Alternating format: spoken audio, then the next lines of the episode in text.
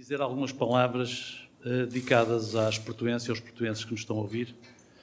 Como sabem, a senhora juíza de instrução decidiu hoje que o processo em que fui acusado deve ser submetido a julgamento. É uma decisão que naturalmente lamento, pois sei que a acusação não tem qualquer fundamento. Ora viva! O Presidente da Câmara do Porto, Rui Moreira, vai ser julgado no âmbito do caso Selminho.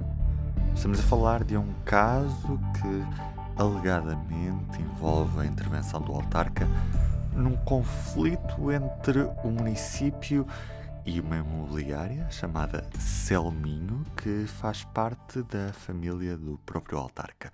Nesta terça-feira, a decisão instrutória a cargo da juíza Maria Antónia Ribeiro decretou que Rui Moreira vai mesmo a julgamento. Estamos a falar de um crime de prevaricação.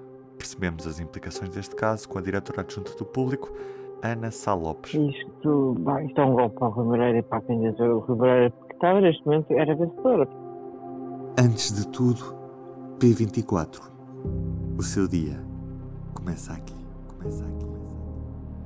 Naturalmente, não ignoro a existência do processo. Por isso, quero dizer-vos e deixar bem claro, em particular àqueles que há muito me tentam afastar dos portuenses, que este processo não interferirá na avaliação sobre a minha recandidatura a Presidente da Câmara Municipal do Porto. É um processo judicial onde Rui Moreira é acusado de ter favorecido a família, a empresa da família. E é, a acusação parece, nomeadamente a leitura da, da juíza da instrução, o despacho é um bocadinho assustador para Rui Moreira. Ele tem, tem, chega a ter exemplos de testemunhas como o diretor do Departamento Jurídico do Contencioso, Miguel Queiroz, que mal Rui Moreira tomou posse, pediu os processos de todas as ações que estavam em contencioso, entre as quais a da Selminho. Portanto, ele pedia justifica-se de uma maneira muito frágil.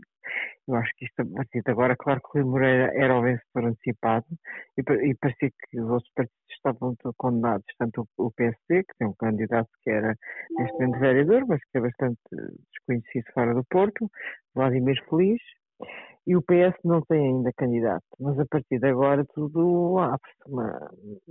Isto agora é uma espécie de uma uma barragem que se abre, não é?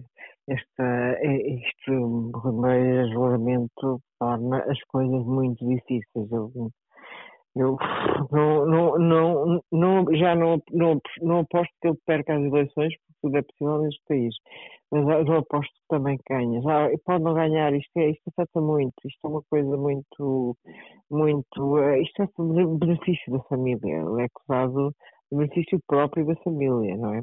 Nós vimos Rui Moreira nesta terça-feira muito nervoso na declaração que fez. Até que ponto é que Rui Moreira não pode estar neste momento a pensar numa eventual desistência, ou seja, nem sequer se sujeitar às urnas e, e desistir antes deste processo e alterar completamente aqui todas as eventuais contas dos partidos para estas autárquicas na, no município do Porto? Isso seria uma revolução.